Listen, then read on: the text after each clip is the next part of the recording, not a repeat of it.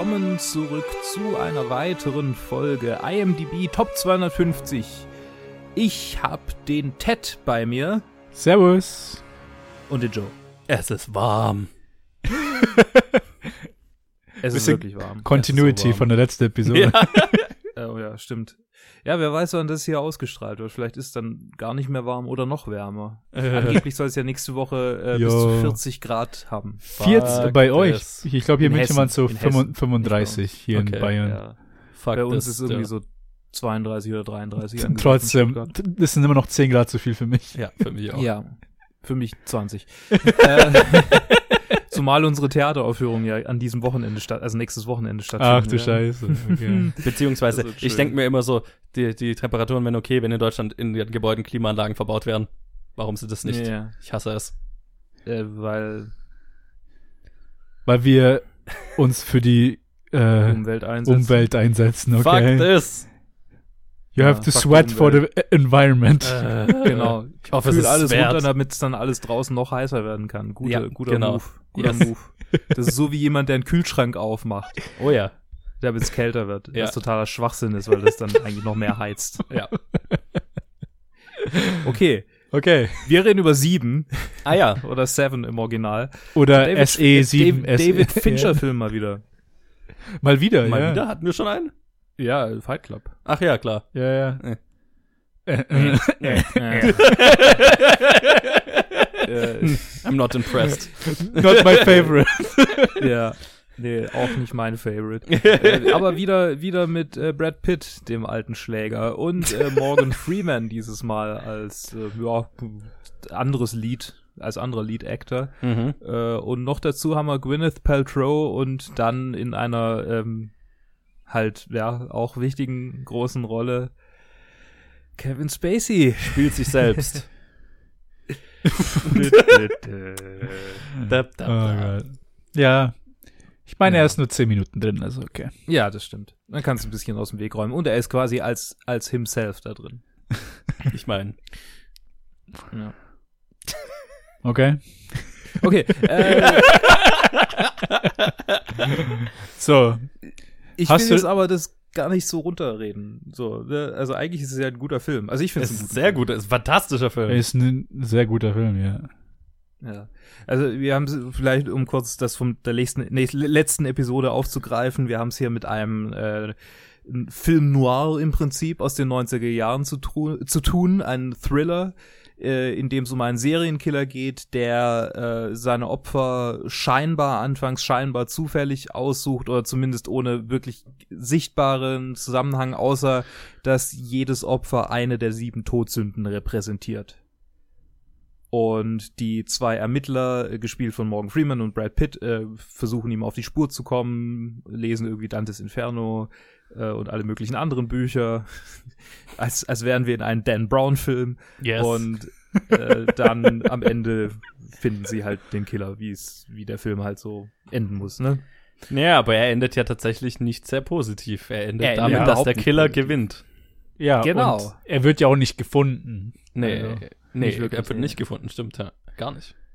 Ja. Das Das ist eigentlich, Also eigentlich versagen Brad Pitt und Morgan Freeman den ganzen Film lang.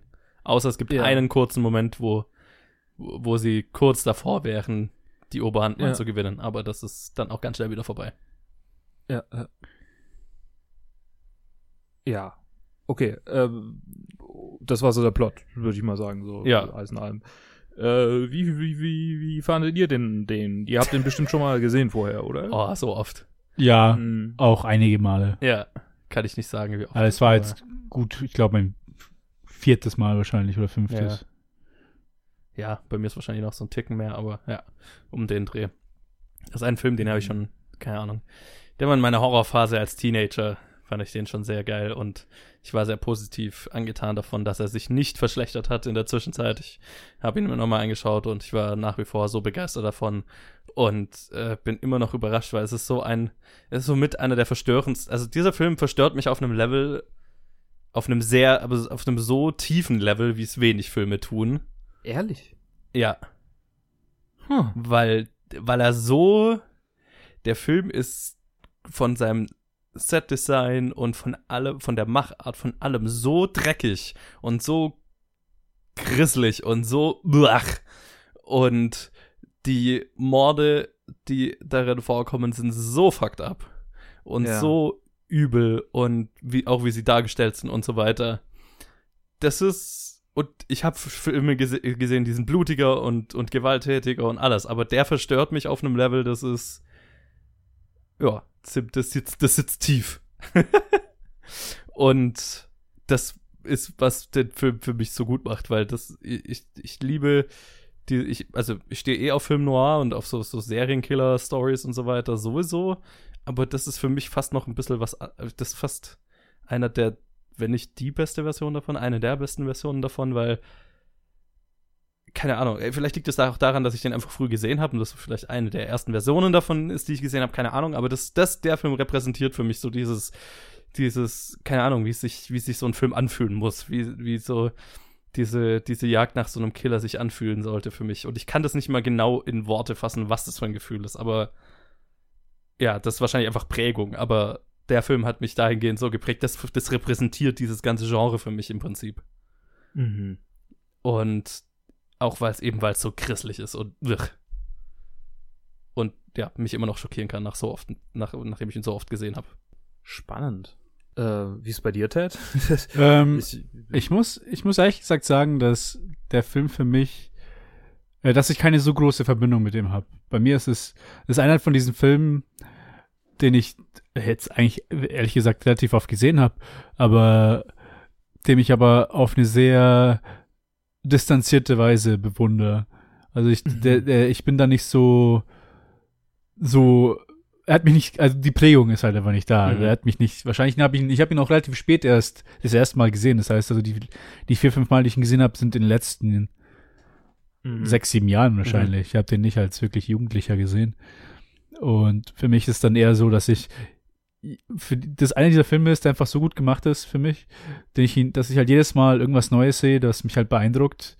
Dieses Mal war, glaube ich, das erste Mal, wo, wo ich wirklich auf die Anfang-Credits äh, geachtet habe und dann wirklich richtig beeindruckt davon war, weil ich davor halt nicht wirklich, also es ist halt relativ schnell und es verfliegt halt und dann, wenn man nicht wirklich irgendwie aufmerksam ist, dann, dann geht es halt sch schnell vorüber. Aber jetzt dieses Mal, vor allem, weil ich bei diesem Film so oft über die Credits halt schon mal, da, hört, darüber hört man ja immer was, habe ich mal dieses Mal Ja. wirklich mehr aufgepasst und dann hat es mich einfach, äh, war ich einfach extrem beeindruckt davon. Mhm. Und das ist so ein Film, den ich halt so auf eine distanzierte Weise halt so äh, quasi wertschätzen kann.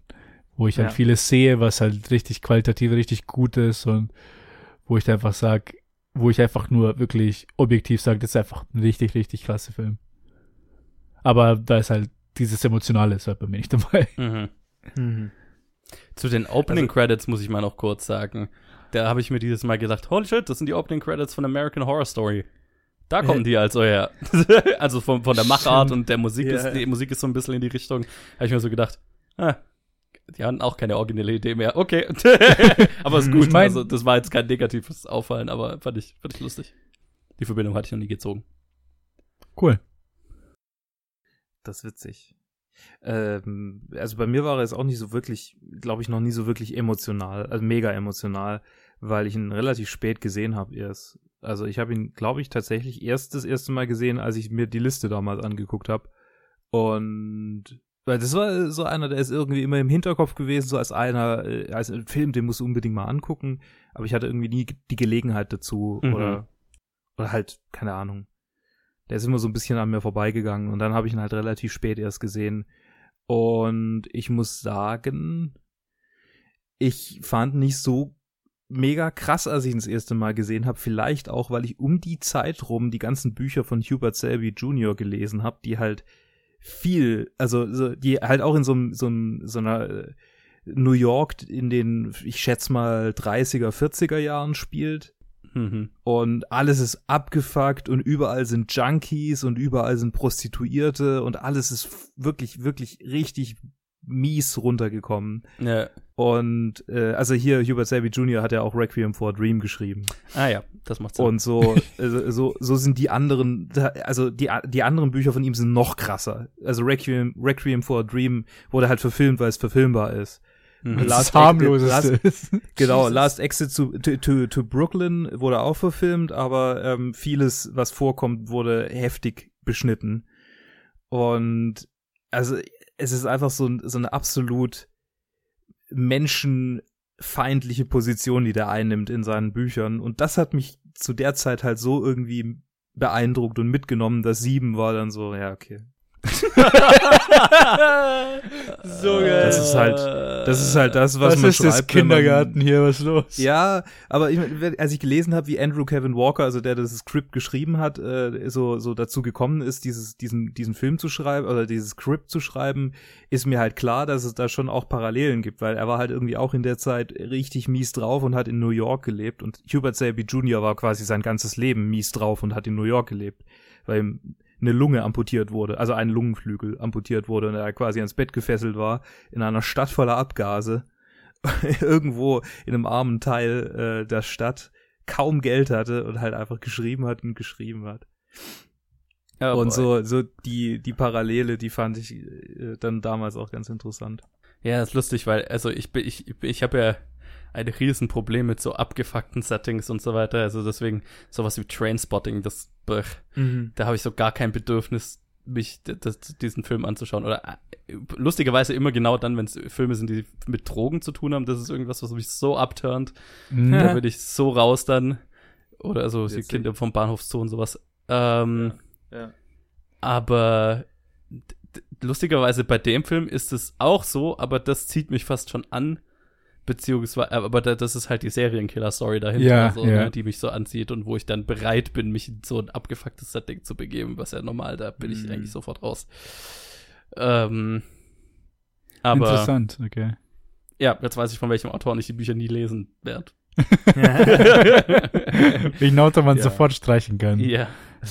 Äh, ist bestimmt gut. Nee, es ist interessant. Es ist interessant, dass du Trainspotting erwähnst, weil ich kenne auch so viele von diesen Filmen. Ähm, ein Paradebeispiel wäre vom, was ich habe das letzte Jahr auf Mubi gesehen. Ich weiß es, ah, ich, mir fällt gerade nicht ein, wie der heißt. Das ist irgendwie Angel oder so. Diesen ganz, ähm, ganz dicken ja. schwarzen Mädchen. Mhm. Oder vielleicht, äh, wie heißt es? Das heißt ein bisschen anders. Irgendwie. Precious. Precious, genau. Und Precious ist halt so ein Film, wo es halt auch dann um sehr viel Gewalt und, und, und wirklich krasse Sachen geht, wo es aber für mich einfach nur so, was man, was man auch als Poverty Porn bezeichnen kann, wo, ja. wo, wo sich Leute einfach nur auf, auf so eine Weise halt abschrecken von, von Armut was mhm. halt halt aber auch auf eine Weise, wo es halt einfach nur, das ist so klar, das ist einfach nur so überspitzt und natürlich passiert sowas, aber so wie es dargestellt war, war es richtig, also ich fand den Film ziemlich ekelhaft eigentlich. Ja. Also überhaupt nicht gefallen. Mhm. Ziemlich, also moralisch einfach hatte ich richtig Probleme mit dem Film. Und ja. dann fand ich es interessant, dass du Trainspotting erwähnt hast, weil Trainspotting, der erste und der zweite, beide zu meinen Lieblingsfilmen gehören. Mhm. Weil die, weil es für mich einfach keine, es ist nicht so voyeuristik. Äh, es ist eher. Das stimmt, ja. Es ist, es zeigt halt, wie es ist. Es ist nicht, es, es geilt sich nicht auf der Armut und auf den Drogen auf oder so. Es ist, das ist halt das, was halt bei denen im Leben ist. Mhm. Und natürlich ist es auf jeden Fall, bei Transporting ist es vor allem auf eine Weise stilisiert, dass es halt jetzt nicht wirklich irgendwie so dokumentarisch gezeigt wird, aber ich kann auf jeden Fall ähm, deine Abneigung verstehen bei manchen bei manchen dieser Art von Filmen, aber dann, für mich, ich bin da dann ein bisschen differenzierter. Und bei Seven, mhm. Bei Seven war es halt natürlich, natürlich, diesen, diesen Fokus hatte ich bei Seven gar nicht. Ich glaube, die sagen nie wirklich explizit, dass es New York sein soll. Aber, ist auch in LA gedreht, also. Ja, ja, also die erwähnen nie die Stadt oder sowas, sondern. das am Ende ist, ist, auch ganz klar außerhalb von LA. Das ist eine Gegend, die ist, die Ja, ja, das ist, da fährst du nicht 20 Minuten aus New York raus, in die Wüste. Mhm. die, aber das ist halt. Es ist halt genau die Sache. Es ist aus einem pessimistischen äh, Ansichtspunkt ja. geschrieben. Das heißt, man merkt es vollkommen, das ist keine realistische Darstellung von 70er, 80er, 90er Jahre, so das ist ja wirklich so, das ist, das ist sowas wie jemand, der die Menschheit zu dem Zeitpunkt nicht wirklich abhaben kann, wie er die Welt sieht und wie er sie schreibt. Und, Und, das und, merkt auch, man bei wie Seven es total. designt ist. Also das ist eigentlich, was mich bei dem, was mich bei diesem Film so abfuckt, aber auch so beeindruckt, ist halt, das ist ja, das ist ja eine bewusste Entscheidung, weil ich kenne keinen Film, der so dreckig ist. Und ich meine jetzt nicht irgendwie inhaltlich, also thematisch dreckig, sondern einfach literally dreckig. Mhm. Ja, ja, erstens das und Also wo halt zweitens, einfach alles runtergekommen und abgefuckt und einfach alles. Es- Also das, das ich würde gern äh, ein Interview mit dem mit dem Set-Designer äh, äh, machen und, und ihn fragen, also wie geht man da ran und was sind die Gedanken und also, weil das ist ja das ist ja ein Ja. riesiger Aufwand, alles so ab, abzufacken. ja, ja, absolut. Und es war ja nicht mal, es ist ja nicht mal alles auf dem Bild, sondern das Bild selber. ja. was, was der Fincher quasi absichtlich dem, dem Film angetan hat, damit Mhm. es so auf Ja. diese Weise ausschaut, wie, wie es halt auf bestimmte Weisen halt ja nicht zerstört, aber halt schmutzig macht Schon, und irgendwie scha ja. schädigt, ja. damit es halt diesen Look erreicht. Ist Alter. halt richtig präzise und richtig so, er, er weiß ganz genau, wie das ausschauen soll. Ja. Ende. Eine präzise Fucked-Upness. Wobei es lustig ist, dass, äh, dass der Regen ja nicht, dieser, Dau dieser Dauerregen ja nicht geplant war. Ach echt? Dass am ersten Shooting Okay. Day das halt so passiert ist ja. und dass er das halt so gemocht hat, dass er äh, quasi das beibehalten hat und dann haben sie halt immer Fake machen müssen Ja. bei allen anderen Outdoor-Szenen, weil es Ja. halt nicht mehr so gepisst hat, weil es halt LA ist, weil es normalerweise eigentlich Ja, sonnig klar. ist. Ja. Weil normalerweise zwei eigentlich bei normalem LA-Wetter geplant. Das heißt, Mhm. stell dir diesen Film Mhm. vor, wo alles draußen einfach nur so sonnig, sonnig ist. Also es sieht einfach, kann ich mir mental gar nicht vorstellen. Nicht dasselbe. ja. Nicht so klaustrophobisch, nicht so deprimierend. Nicht so deprimierend vor allem. Alter. Das ist witzig, der, das war der erste Job von dem Production Designer als Production Designer. Wow. Habe ich gerade dran nachgeguckt. Und der, der hat danach Gla Gladiator unter anderem, unter anderem gemacht, Black Hawk Down, Königreich der Himmel, American Gangster äh, okay, und also Prometheus. einfach ist er dann mit Also- Ridley Scott weitergezogen. ja, genau. Und The Martian auch, ja, genau. Ja. Also, ja, absolut. Ja, Scott hat sich den geholt, gekrallt. Ja, Ja, Hat, ja krass. Also das ist mal hier, ne, also das ist mal ein Erstlingswerke. Ja, heftig. Jesus. Christ. Vor allem halt diese, diese Notizbücher, die halt auch alle per Hand geschrieben sind und all, all, all dieses Zeug, was Ja. halt dann im, im, im Haus vom, in der, in der Wohnung von John Doe, von Kevin Spacey ist. Die ganze Wohnung ist ja ein, also äh, allein das würde mich schon interessieren. Wie lange habt ihr gebraucht, um diese Wohnung so herzurichten? Ja, ja. Mhm. Ich, boah, ich will gar nicht, also wo fängt man da an? Das ist, das ist so mindblowing. Ja, das Ja. ist, was ich mir die ganze Zeit gedacht habe. Und das ist, was so für diese, mich diese Stimmung auch von diesem Film ausmacht, dass das halt alles so fucked up ist. Alles so, bei, ich habe bei jeder einzelnen Szene das Gefühl, ich möchte nichts in diesem Bild anfassen, weil ich das Gefühl habe, ich hole mir irgendeine Krankheit. Das ist so. ja. Ja, also absolut. So eine, so eine abgef ja. nee, absolut einfach nur. So krank, krankheitserregend. Das ist Ja. äh, eklig. Ja. Hier habe ich auch eine, eine abgefuckte Tri Trivia gefunden. Äh, Der Typ, oder es ist sogar tatsächlich die oberste Trivia hier, äh, der, der den ähm, Mann gespielt hat mit dem, mit dem Messer-Strap-on, Oh Gott. äh, der, äh, als der verhört wird, äh, hat der Schauspieler wohl zum einen vorher hyperventiliert, Äh, damit, äh, damit er dann äh, halt möglichst, ja, halt, damit er, damit er dann, dann in der Szene weiter hyperventilieren kann, mehr oder weniger. Also Ja. er hat sich vor der Szene so quasi in so einen Sauerstoffüberschuss gebracht, sodass er dann weiter hyperventilieren kann. ja. Und zum anderen hat er da mehrere Tage nicht geschlafen vorher, damit er so desorientiert wie möglich aussieht. Oh mein Gott. So, Ja. einfach, und er ist halt irgendwie zwei Minuten auf dem Bildschirm, wenn überhaupt. Ja. Ja, aber ich meine, Ja. irgendwie, Fincher bringt's aus einem raus. Ja. Äh, ja. Krass. Und, That's gut, gut für den. Schauspieler her. Ja. Und es ist auch eine ziemlich krasse Szene eigentlich, wo es einfach nur beschreibt. Man sieht halt nur dieses Bild von, Alter, das ist so von diesen Strap-on auf einer Statue oder so, als ob Ja, das halt so ja. als ob es halt irgendwie so verkauft wird oder so. Ja. Mit diesem, also vollkommen absurd und dann halt, wie er halt vollkommen schockiert halt. Äh, d- d- und das, das meine macht. ich, diese, allein diese Szene und du siehst ja nix. Ja, Aber Ja. d- d- wie das gedreht ist und wie, wie das revealed wird und so weiter, das macht mich, das, das verstört mich auf so einem Level. das ist so, Mhm. weil, weil das so, weißt du, das ist so, so, so diabolische Gedanken, wo ich mir denke, wer, wer kommt auf sowas? Jesus Christ. Ja, ja. Oh. Also, äh, was, was, wie, der, ja, der, der Autor muss auf eine, einem ziemlich üblen, muss ziemlich übel drauf gewesen sein, als es das alles ausgedacht hat, weil, also, Ja. das, das macht für mich gleichzeitig die Faszination und die Verstörung von dem Film aus, weil das halt so, das sind Welten, die, die, ich weiß nicht, woher die kommen, woher man, woher, aus was für einem finsteren, emotionalen, ähm, aus was für finsteren emotionalen Tiefen muss man äh, ziehen, um, um so, um auf solche Ideen zu kommen, so, ne? Weil das, Aus dem, Keine aus dem. Hellraiser-Universum. ja, genau. Also, das ist, Ich habe noch nie in New York gelebt, vielleicht passiert das. auch. ja, das ist, das ist schon möglich. Äh, ja. Wusstet ihr, dass Guillermo del Toro das Skript angeboten wurde? Wow. Ja. Das ist quasi. Das war ein sehr anderer Film.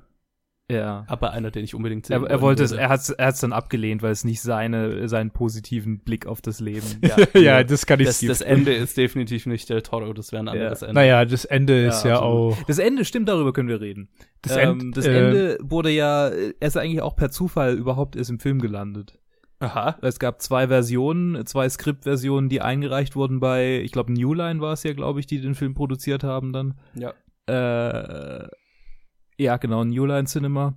Und äh, die haben beide Enden gelesen und haben dann versehentlich das Ende mit dem Kopf zurückgeschickt. So als, okay, den, das hier wollen wir. Lol. Also sie haben einfach quasi die Umschläge verwechselt. Und äh, dann ist es aber irgendwie wieder auf Eis gelegt worden, weil David Fincher irgendwas anderes gemacht hat. Und dann irgendwann hat er gesagt, okay, jetzt machen wir diesen Film. Und ja, genau, es war mit Alien 3. Er hat, er hatte, Mhm. er hat sich geweigert, überhaupt noch Skripte zu lesen, noch was Aha. zu machen, weil Alien 3 so ein Desaster war. Ja. Und dann hat er schließlich halt sich doch äh, ein Herz genommen, hat dieses Skript gelesen, hat das Ende gelesen, hat gesagt, ja, das mache ich auf jeden Fall.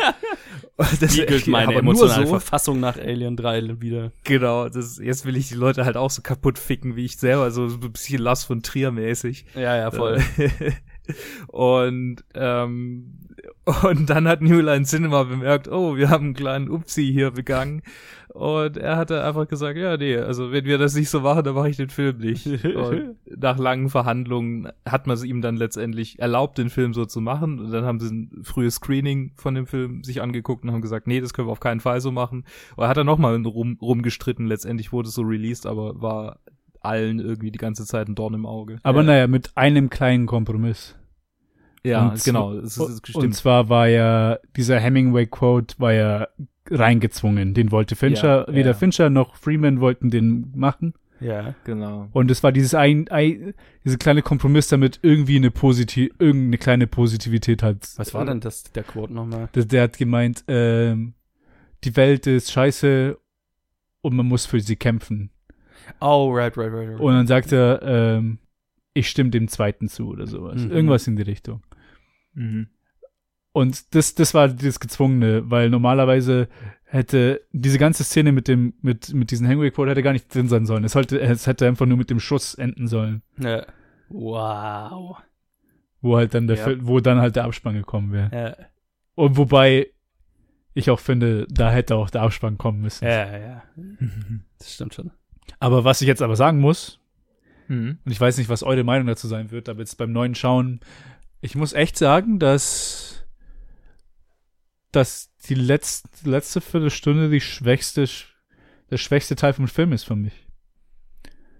Ehrlich? Ja, also irgendwie, ähm, ich finde, Ja, dem Die- würde ich schon ich find- zustimmen, ja. ich finde, ich finde Moment, den Moment cool, wie er sich stellt und halt gefangen genommen wird und dann dieses und dann wird's irgendwie, dann wird's ein bisschen dieses zu sehr hin und her verhandeln von er will das haben und mein mein Anwalt sagt das und dann irgendwie wird's ein bisschen so trocken. Das fand dann- ich gar nicht. Ist mein spezifischer Grund, warum ich, also ich finde den ganzen Film geil und das ist das Meckern auf extrem Mhm. hohem Niveau.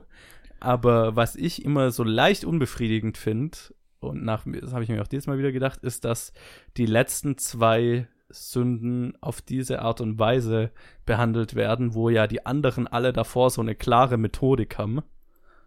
Ähm, und das ist, ne, das ist immer auf dem, äh, an irgendeine Wand geschrieben oder auf dem Boden geschrieben und so weiter. Das hat alles so eine klare Tableau, äh, bla, und dann, dass er am Ende dann sich zu einem, äh, zu einer Sünde macht und, und, also, dass es nicht mehr dieses Serienkiller-mäßige hat. Fand ich nie so ja, befriedigend. Aber, aber wenn du, wenn du dir äh, tatsächliche äh, Lebensläufe von Serienkillern anguckst, dann wirst du immer sehen, dass der Modus operandi irgendwann mal äh, anfängt zu wackeln und Ja. sie irgendwann mal Taten begehen, die nicht unbedingt mit dem Modus operandi äh, äh, so einhergehen, ja. sondern, sondern abweichen. Wenn sie abweichen, bedeutet das, dass sie ins instabil werden und entweder ganz, ganz viele Morde begehen oder halt einen Fehler begehen und geschnappt werden. ja. Und das war, Insofern- ja, ja, genau, genau das ist die Sache, weil, ähm, so, also das ist gar nicht, was mich stört dann am Mhm. Ende, weil für mich ist halt die Logik hinter, dahinter ist einfach nur so, dass er halt danach paranoid wurde, weil alles hat perfekt geklappt, bis er halt auf einmal einfach nur gejumpt wurde in seiner Wohnung, wo die Leute ihn halt auf, auf einmal gefunden haben, was er halt überhaupt nicht Mhm. erwartet hat. Und das ist halt diese ganze perfekte Planung, die er halt im Prinzip über mehrere Jahre geplant hat und vor einem Jahr mit dem, mit dem Sloth angefangen hat, ihn ans Bett zu fesseln. Das halt, das halt alles. Ich wette halt, in diesem Universum sind da noch, irgendwo liegen noch zwei Leichen rum, die Wrath und, und Envy haben, die halt nur irgendwo verwesen. Weil er halt, halt kurz, kurzfristig halt gemeint hat, nee, ich will das jetzt bombastischer, weil er irgendwie so Mhm. eine persönliche Vendetta dann mit Ja. Brad Pitt hat. Denn ihr macht ja auch alles total Sinn für, für, für den Film, sage ich jetzt mal. Aber ich habe Ja. mir immer so gedacht, ich hätte gerne Ja, bei mir war es das größte gewusst, Problem war was die kreative Umsetzung der anderen zwei ist. Sozusagen. Ah, okay. Ja, ja, klar, man, Mhm. man denkt so, ah, was hätte doch sein können. Ja.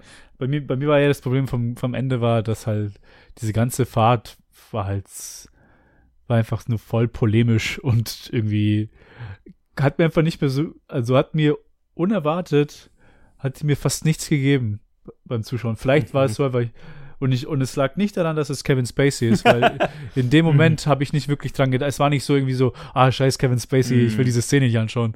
Sondern in dem Moment war es einfach nur, ich finde diese Szene einfach nur viel zu, viel zu simpel und on the nose im Vergleich zum restlichen Film. Aha. Und deswegen hat es mir, äh, speziell die Fahrt halt dahin hat mir nicht gefallen. Und deswegen so diese ganze, das ganze Stück, die letzten 15 Minuten halt, waren für mich eigentlich das Schwächste vom Film.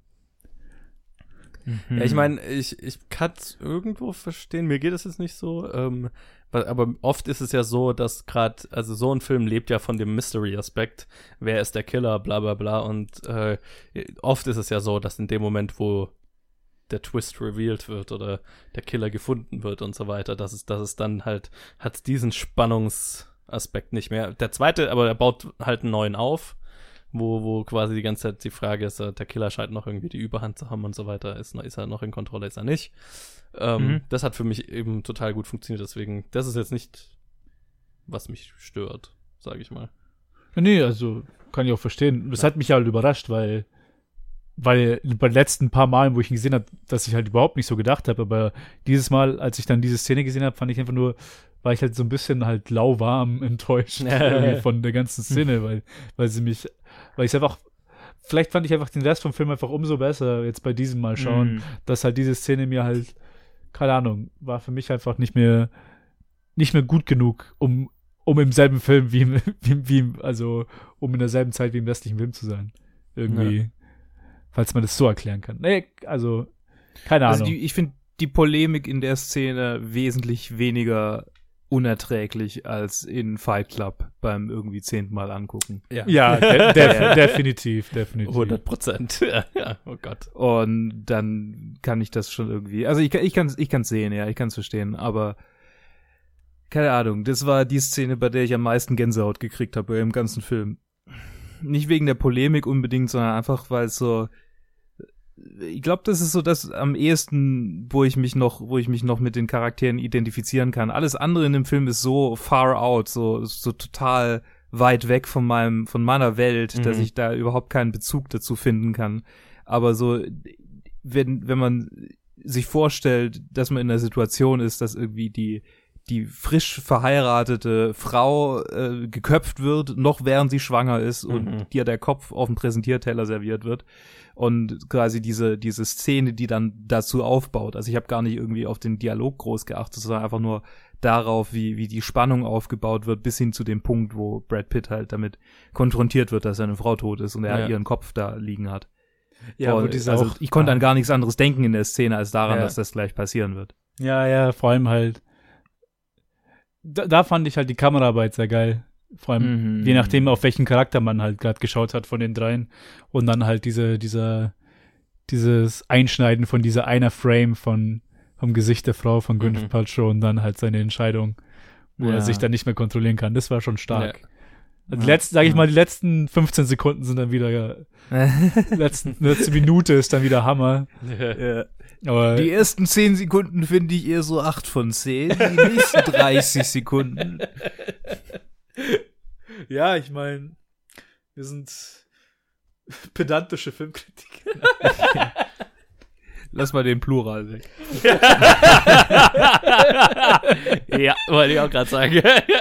Also, also ich habe schon von euch Sachen gehört, also Ja, das stimmt schon. Also, auch mehr so ein Bit. Von Zeit zu Zeit. zumindest wechseln wir uns immer mal ab, nicht, dass jeder Ja, ja. auf dieselbe Weise auf einen Film Ja, scheißt. nicht, dass den wir, eigentlich, mal eig- jemand den wir eigentlich alle richtig gut finden. Ja. Ja, nicht, dass mal einer irgendwie der, der Filmsnob ist und alle anderen sind so, okay, wir sind normale Menschen. I like movies. Ja. oh. Ja, äh, ich, du wolltest irgendwas anderes sagen. Tut mir leid, ich habe dich jetzt voll. Ich weiß gar nicht, meinst du mich oder Joe? Ich hatte, Ich meine dich. Ja, sorry, hatte- ich ja, hatte kann nichts auch mehr im Kopf. zeigen gerade. Oh ja, okay. ich hatte irgendwie nichts mehr zum Ähm, Kopf zu sagen. Okay. Ähm, ich habe jetzt auch nichts mehr wirklich groß. Es ist einfach zu warm. Es ist Äh, so Joe, warm. hast du noch? Es ist so Ja, hart. hast ich, du noch ich irgendwas, finde es äh, gerade so wahnsinnig schwer, mich zu konzentrieren. Wegen Ja, der mir geht's ähnlich. Ähm, ähm, äh, äh, Gut. Fuck. Also, Nein, dann würde ich sagen, dass wir. Ja, wie fandet ihr denn äh, die Schauspieler halt mal, abgesehen von, Ich fand, also das Duo, halt Brad Pitt und, und Morgan Freeman zusammen? okay, also du, das Duo von den beiden finde ich gut. Was ich noch kurz sagen wollte, war, dass ich Mhm. ähm, Gwyneth Paltrows Rolle schon immer sehr undankbar fand. Sie aber auch dieses Mal sehr, äh, also, also die eine Szene, die sie mit Morgan Freeman in Diner hat, mich mehr mit, äh, äh, mich mehr emotional gepackt hat als der Großteil vom Rest vom Film, auch wenn der Rest ihrer Rolle leider sehr undankbar ist, fand ich. Mhm, aber- mhm. Ja. Ja, kann ich kann sehen, ich, ja. da kann ich zustimmen. Und für Brad Pitt ist es eventuell seine beste Rolle. Was? Brad Pitt. Ist seine beste Rolle. Mir fällt gerade keine ein, die besser ist. Oh, es. Okay, lass mich überlegen. Ich mag ihn halt in Snatch ziemlich. Ja. Aber Ich jetzt. meine jetzt so dramatisch. ich habe ich hab, ich hab viele, ich hab viele von seinen, von seinen dramatischen Filmen habe ich ehrlich gesagt nicht gesehen aus den 90ern. Ich habe erst letztens wieder so diese äh, Nee, auf ich habe Netflix. eine ich hab eine bessere. ah, Eine okay. bessere fällt mir gerade ein. Okay. Weil ich habe letztens erst äh, Deadpool Poster von- 2.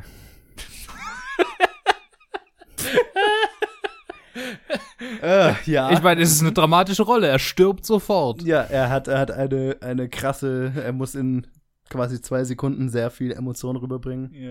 Ja. nee, aber ernsthaft, mir fällt auch keine, mir fällt keine bessere dramatische Rolle von ihm ein. Ja. Ja. Mir fallen eigentlich im Moment sehe ich vollkommen blank, mir fallen keine anderen Rollen von ihm ein, außer in Glorious Bastards. Ja. Ja, ich meine, er Fight ist- Club. nee, Fight Club lass ich außen vor. nee, der hat schon, der, Das der ist keine Rolle. Ich meine, ich mag ja Brad Pitt sehr. Er ist, ist, er ist halt oft. Nee, ich Ja. mag ihn auch, aber mir, mir fällt halt, also man, ich bin gerade vollkommen blank, mir fällt, mir fällt kein Film ein, wo er drin war. Ja, ich gehe gerade so die Liste durch und also die, das sind alles sehr gute Rollen und sehr gute Filme, aber nichts, was auf einem dramatischen Level vergleichbar ist, finde ich. Ah, okay. Und deswegen, na, sieben Jahre in Tibet habe ich zu lange nicht mehr gesehen. Ja, das ist dieser Film, den ich halt noch nicht gesehen habe, wo ich Ja. sage, das könnte vielleicht einer von denen sein. Ich bin mir nicht sicher. Mhm. Mhm. und ansonsten, Vielleicht wird er Once Upon a Time in Hollywood sein. Äh, ich hoff's. nächster. Ich, ich hoffe für all die Schauspieler. Ah, ich bin so Bei gespannt. Tarantino bin ich Wann immer kommt der so, denn ja, raus eigentlich? Der müsste doch bald, oder? Äh, Ja, der kommt jetzt äh, Mitte August raus. Ach, Mitte Ah. August, dann ist ja noch ewig hin. 15. Ja. Ja, ja, ja. Okay. Ja, es könnte echt seine beste Rolle sein. Na, 90s Brad Pitt ist ziemlich hat ziemlich auf die Kacke gehauen. Ich meine, er hatte halt so eine, er Hm. war halt so eine Zeit lang so der Leading Actor und ich fand ihn, ich, äh, ich finde, er ist ein guter Charakterschauspieler. Ich fand, also er hat halt das Aussehen von so einem Leading Actor, aber ich fand, er war jetzt nie der krasseste Hauptdarsteller. Also viele Filme, wo er jetzt der Hauptdarsteller ist, haben mich jetzt nie so richtig überzeugt und das, das war eben hier nicht der Fall. Hier habe ich mir mal gedacht, wow, hier kann er ja das ist dramatisch, das da hat er viel zu bieten, da kann er was machen. Mhm. Und ähm, sonst gefällt er mir immer eher in, in Charakterrollen, in kleineren Rollen oder neb also Nebenrollen. Also, Mhm. ne? Und So Burn After Reading mäßig. ja, ja gut, ja, da, da finde ich den Film jetzt nicht so geil, aber, ja, ja. aber er ist, er ist, er ist lustig. Er, ist lustig in der Rolle, ja. ja. das stimmt. Und er ist ja auch, er er finde ich, ein sehr lustiger Darsteller, deswegen auch Once Upon a Time in Hollywood. Sehr gespannt darauf. Ähm, aber nee, ich glaube, ich glaube, das kann ich mal so sagen. Ich finde, Seven ist Brad Pitts beste Performance. ähm, ich unterschreibe das vielleicht mal. Ich muss jetzt mal auch mal schauen, was für Filme ich von ihm gesehen habe. Aber mir fällt In jetzt der auch Mangelung einer besseren. mir, mir fällt gerade auch kein, keine andere Rolle Ja. ein, um ehrlich zu Ja. sein. Ja, und ich meine, Morgan Freeman macht seinen, macht Morgan Freeman. Das, ich wollte gerade sagen, also Ja. Morgan Freeman ist halt Morgan Freeman Ja. war halt einfach schon immer alt und absolut, ey. Every time I get a voice-over in a movie, I get a... Was heißt nochmal Sommersprosse auf, auf Englisch? äh, ich habe keine Ahnung. Äh, Wisst ihr, das, ähm, das kommt in äh, South Freckle, Park. äh, Freckle. Freckle, genau. Ja. I got another freckle. so in South Park vor. Every time I get to explain the plot in a movie, I get another freckle. Geil. Ich muss auch erst sagen, dass mir auch in diesem Film, dass mir das erstmal aufgefallen ist, dass das innerhalb von einer Woche passiert. Diese, diese, diese Shots mit Monday, Tuesday, Wednesday sind mir überhaupt nicht aufgefallen die letzten Male. Oh, right. Die sind mir diesmal gar nicht so aufgefallen. Äh, Ja, ich meine, er ist sieben. Ich meine, sieben Todsünden, also daran, Todsünden, daran habe ich gedacht. ja, aber it. nicht Ja, wo waren eigentlich die sieben Samurai in dem Film? Die haben uns Ah, schön. Mifune noch mitten im Ja, genau. ja, ja. Der ist in diesem abgefuckten äh, Drogenhaus da einfach Oder halt, oder halt Hollywoods Mifune, Nicolas Cage in diesem Film. Ja, genau. Stell dir vor, Nicolas Ja. Cage wäre gekommen statt Kevin Spacey. Das ja, dann wär, wär's halt äh, wow. Seven Leaving Seven Days to Leave Las Vegas wär's gewesen. so. Seven Psychopaths. Leaving Las Vegas ist ein Film, der in mir ähnliche Gefühle auslöst wie, wie manche Teile von Seven. Okay. Habe ich auch noch nicht gesehen. Den habe ich noch nicht gesehen, ja. Ey, uh. Der ist, Ey, der ist ein Film, den würde Hubert Selby Jr. so schreiben, um mal wieder einen kleinen oh mein Gott. Backtrack hier. Sprich, das Der ist, ist einer, wirklich- den ich einmal Der ist anschaue nie fucked wieder. up. Der ist einfach fucked up. Okay. okay, krass. Ich meine, ich wollte ihn schon lange mal sehen, weil Nicolas Cage ist der einzige Oscar und so. Also, Es gibt einige Nicolas Cage-Filme, die ich mir unbedingt mal anschauen will. ja, Leaving Las Ja. Vegas, äh, Raising Arizona habe ich noch nicht gesehen. ja. Adaptation will ich mir unbedingt anschauen. Ja. Wegen Cage und Shadow of wegen, the Vampire. wegen Kaufman. Ja, genau. Der ist wichtig. Der, Der ist sehr wichtig. Das Der ist ist sehr wahrscheinlich wichtig. der Ja. einflussreichste Nicolas Cage-Film. Und das ist nicht mal, nicht mal ein Witz, weil so viele Memes einfach aus Da- diesem das Film stimmt, Ja, stammen. das stimmt. Ich liebe äh, äh, irgendein, irgendein Internetmagazin, irgendein Magazin macht, machen diese YouTube-Videos mit Iconic Actor explains his most Mhm. iconic roles in 30 Minuten oder so. Also manche Schauspieler gehen da wirklich durch jeden einzelnen Film. Man. Und dann gibt's halt auch eins mit, mit Nicolas Cage und es ist so interessant, sich das anzuschauen. Also, wow, das muss Ja. sehen. Wie er sich selber so, ja, und dann. Ich find's interessant, weil ich, ich wollte es, ich wollte das letzte, ich wollte das letztes Mal mit, mit bei, bei Mifune ansprechen, wo halt Nicolas Cage, wo einfach naturalistisches und realistisches Acting einfach bei manchen Sachen einfach nicht so wichtig ist. Manchmal, um den gewünschten Effekt zu erzielen, machst du es halt ein bisschen anders, und dann ist Klar. halt, Ja. und es ist so ist, wie sich Nicolas Cage sieht. Mhm. Er sieht sich Mhm. als jemanden, der die Kunst der Schauspielerei voranbringt mit, mit seinen impressionistischen Technik. Ich meine, er hat ja eine eigene Technik entwickelt. Ja, ja. Und es gibt Ja. auch genügend andere Schauspieler, die die gesagt haben noch, also vor 20 Jahren, die gesagt haben, wo dass Nicolas Cage einer der wichtigsten Schauspieler ist unserer Zeit. Ich glaube, Ethan Hawke oder so hat es Mhm, gesagt. mhm. Ich so, okay. Mhm. Also das ist sehr interessant. Das kann man sich mal anschauen. Ich weiß nicht, GQ oder sowas, ich weiß es nicht. Na, Schaut's mal. GQ ist es, ist es ja. Das Mhm. muss ich mir anschauen. Er, er, er, er erklärt er seinen Acting-Style? Ja, ja, er geht durch seine Rollen und jetzt erzählt, wie er halt zu der Rolle gekommen ist und wie seine Entscheidungen, wieso er das gemacht hat. Und dann so wirklich so, es war diesen Shadow of a Vampire, wo, wo er wirklich sagt, und dann diese Szene, die habe ich dann, die habe ich mir genommen aus diesen alten deutschen impressionistischen Filmen, What? irgendwie aus, wo er Inspiration aus Nosferatu oder so nimmt und deswegen und daraus direkt die Entscheidung nimmt, irgendwie auf eine gewisse Weise die Szene zu machen. Und es ist einfach nur, so- es ist so interessant, das zu sehen. Das Oh mein Gott, geil. das muss ich unbedingt angucken. Ja, ich Ja, ja. Ich will es jetzt auch wieder angucken, weil ich habe das irgendwie letztes Jahr oder so gesehen. Das war Wie, wie hat er seinen Acting-Style nochmal genannt? also in dem Video, glaube ich, war das, er hat sich impressionisch ge Ja, er, Äh, hat, er, hat seine, er hat seinem eigenen Schauspielstil einen Namen gegeben oder seine Technik. Ach so, das weiß ich nicht mehr.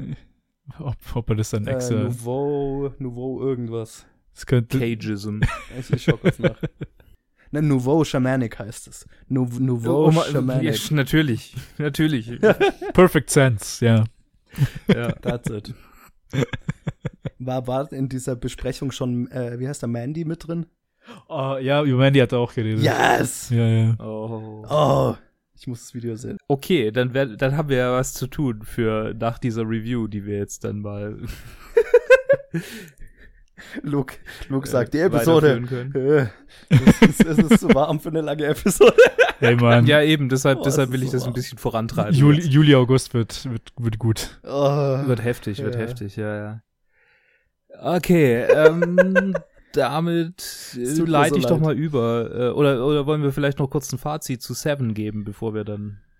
Oder wollen wir es im Ranking sagen? Also, Wie ist euch lieber? ja, ich würde sagen, mein Fazit ist, ist, es ist bis jetzt, in Top 250 ist es der beste Fincher-Film. Das ist nicht schwer. Cool. Ich bin gespannt, wie viele Fincher-Filme noch kommen in der Top 250. Mhm, Weil mein Favorite ist Zodiac und ich weiß nicht, ob er in den Top 250 ist. Der ist drin. Er ist da drin? Ah. Sehr chillig. gut. Ich, ich bin mir ziemlich sicher. Aber ziemlich weit unten, tragischerweise. Also einer, der eventuell rausfliegt, bis wir mal da ankommen. Ich hoffe nicht. äh, ja, ich finde den Oh, Film der, ist, saugeil. der ist grad, der ist doch nicht drin. Oh nein. Oh, oh. Leute, geht auf, geht auf IMDb und votet den hoch. Die Leute mögen den überhaupt nicht. Der hat 7,7 nur. Ach du Wow, das ist weit von der Top 250 entfernt. It's my fave. Ja, ich, ich kann, ich kann Okay. verstehen. Äh, ja. Okay. Joe. Äh, ich finde den Film saugeil, der repräsentiert für mich so ein ganzes Genre und ich denke mir jedes Mal, wenn ich ihn anschaue, was ist die Magie, die diesen Film ausmacht, weil im Prinzip die Story ist einfach nur eine andere Serienmörder-Story und ich kann es nicht definieren, warum dieser Film ausgerechnet so viel mehr einen Impact hat auf mich. Ähm, und das, obwohl er in einem Setting spielt, das mich mehr abschreckt als vieles andere. Ähm, Mhm. keine Ahnung, ich liebe ihn. Das ist auch so einer, den kann ich mir immer wieder anschauen. Das ist so ein Breezy, der ist zwar über zwei Stunden lang, aber es fühlt sich an, als wie so ein 90 Minuten oder einfach so ein Tatort, weißt du, so ein, ein guter Gribby für zwischendurch. Äh, und dann. Äh, Seven mit einem Tatort. ja, na, vom, vom, weil es so schnell, für mich ist es so schnell vorbei, du, es ist einfach ein netter, so. ein geiler Krimi. Es ist natürlich zehnmal Mhm. besser als jeder Tatort, der jemals gemacht wurde. ähm, hundertmal besser, Jesus. Ähm, Oder 700 mal besser. that's it. Genug gesagt. Ähm, ich finde auch, dass Seven ein sehr, sehr guter Film ist und äh, es gibt andere Film-Noir-Filme, die ich besser finde als Seven, aber das ist einfach mein persönlicher Geschmack. Und äh, ich habe ihn deshalb auf Platz 15 gesetzt, Wow. um fließend überzugehen. Äh, hinter Matrix und vor Dark Knight. Bei dir war Matrix so weit unten, ey. Ja, es tut mir leid, aber ich habe ja schon erklärt, warum. Mhm. So, wie ist es bei dir, Joe? Ja, bei mir ist er auf Platz 11 hinter Inception und For the Dark Knight. Ah, okay. Bei mir ist er auf Platz 16. Hinter Mhm. Empire Strikes Back und vor Inception. Okay. Hm, ich muss So mir eure schön. Listen mal nochmal anschauen. Äh, dann haben wir das ja jetzt auch gemacht. Es tut mir so leid, dass ich nicht so aufmerksam war, diese Episode. Ich verschwitze. Nee, ich auch, ich auch. Ich, wir sind, wir sind alle, wir sind, glaube ich, alle sehr abgelenkt. Ja. Äh, dann würde ich einfach mal sagen, äh, freut mich, dass ihr trotzdem zugehört habt, auch wenn es vielleicht ein bisschen unkonzentriert war. Äh, freut mich, dass ihr beiden dabei wart, äh, wie immer natürlich. Gerne. Was, was das jetzt nicht devaluieren soll, sondern das ist es nicht so wie immer, sondern ihr, ach, ist schön, dass ihr immer dabei seid. Äh, und äh, dann würde ich sagen, äh, lasst uns doch ein Like da, abonniert uns auf Facebook, Twitter, Instagram, YouTube, alle möglichen Kanäle, haben wir alles Mögliche. Und wir hören uns wieder, wenn's äh, in der nächsten Episode um, oh fuck, jetzt habe ich es nicht mehr offen. Oh, Ich glaube, City of God ist die nächste, glaube ich. Bin mir nicht City sicher. of, the, äh, City of God Ja. geht, genau. Ha, wunderbar, sehr schön, Und das freut dann mich sehr. Star Wars. Und bis dahin bleibt so geschmeidig wie Morgan Freemans Voice-Over. okay. Hast Nee, denselben nee, war Witz nicht, war bei, nicht dein bester, sorry. bei. Shawshank gemacht, wahrscheinlich. Nee. Das war jetzt nicht, Ich glaube, da habe ich das noch gar nicht gemacht. Das war jetzt noch nicht so spezifisch auf Seven gemünzt, aber okay. Okay, dann, äh, äh, äh, dann bleibst du durchgedreht wie Kevin Spacey.